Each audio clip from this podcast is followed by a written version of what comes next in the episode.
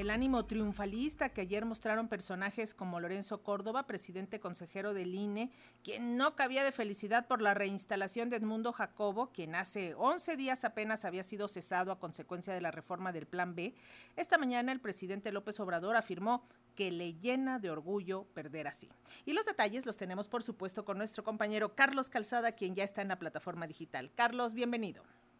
Gracias, Lénica. Muy buenas tardes a ti, al auditorio de Radio Educación de Fantochería. Calificó el presidente Andrés Manuel López Obrador las reacciones en el Instituto Nacional Electoral por el regreso del secretario ejecutivo de, este, de esta instancia, Edmundo Jacobo Molina. El mandatario dijo que si bien algunos consideraron que esta decisión es la primera derrota del plan B de la reforma electoral, él no lo piensa así y se señala que está orgulloso de haber perdido de esta manera. Vamos a escuchar.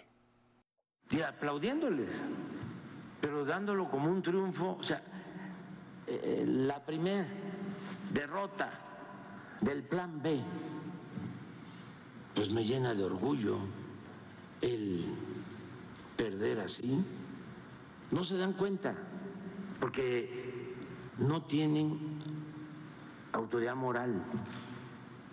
Lo que les interesa es el dinero y el poder por el poder.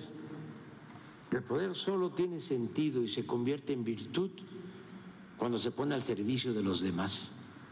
Poder sin estar pensando en beneficio del pueblo es parafernalia, es fantochería.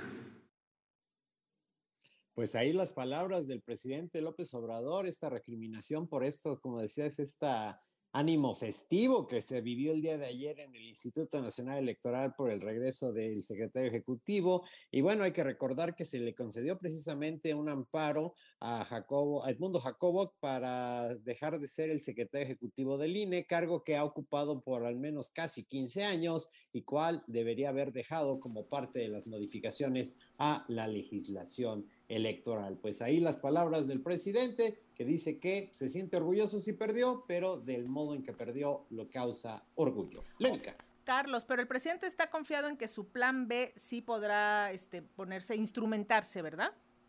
Sí, él dice que sí, aunque pues ha manifestado ya en diversas ocasiones la desconfianza en el, en en el sistema judicial, en especial en la Suprema Corte de Justicia de la Nación. Y bueno, recordemos que ha habido ya una serie de diferendos con la presidenta de la Corte, con Norma Piña, y este, este asunto que el presidente le ha recriminado de que se han otorgado pues decisiones y fallos muy controversiales como el descongelamiento de cuentas y la liberación de presuntos culpables, por lo cual pues se prevé que va a ser un camino largo, pero el presidente todavía mantiene el optimismo en que va a poder sacar adelante este plan B que dice es mínimo delante de una verdadera reforma eh, constitucional que era la que yo había propuesto, pero bueno, en pocas palabras es de lo perdido lo que aparezca, pero tiene confianza el presidente.